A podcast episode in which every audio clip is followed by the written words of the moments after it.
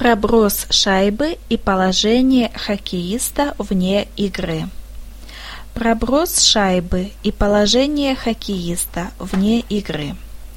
Два существенных игровых момента, связанных с делением хоккейной площадки на зоны.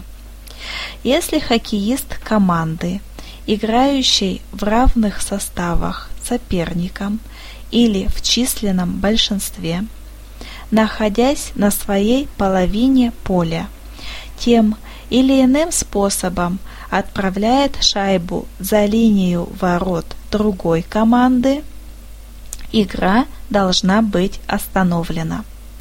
После чего шайба вводится в игру в точке конечного вбрасывания в зоне нарушившей команды. Если шайба, посланная игроком со своей половины поля, попадает в ворота соперника, засчитывается гол. Проброс в таком случае не фиксируется.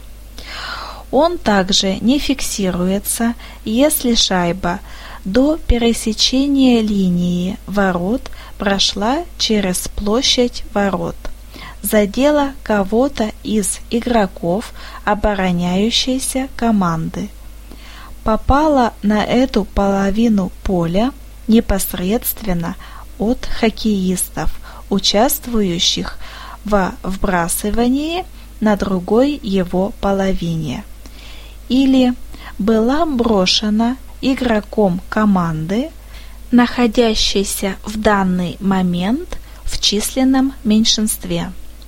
Если, по мнению линейного судьи, игрок противоположной команды, за исключением голкипера, имеет возможность сыграть с шайбой до того, как она пересечет линию ворот, но намеренно не делает этого, проброс не фиксируется и игра не останавливается.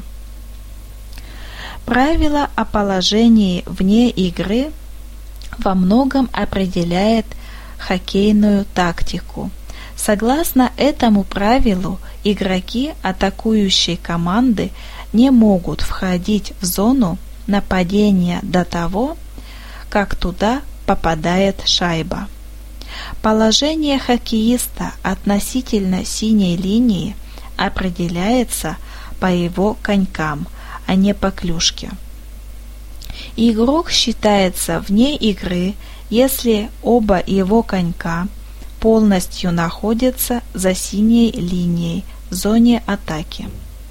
Вне игры не фиксируется, если игрок, владеющий шайбой, пересекает синюю линию впереди нее, а также в случае, когда хоккеист вводит или передает шайбу в свою зону защиты в то время, как там находится игрок, игроки команды соперницы.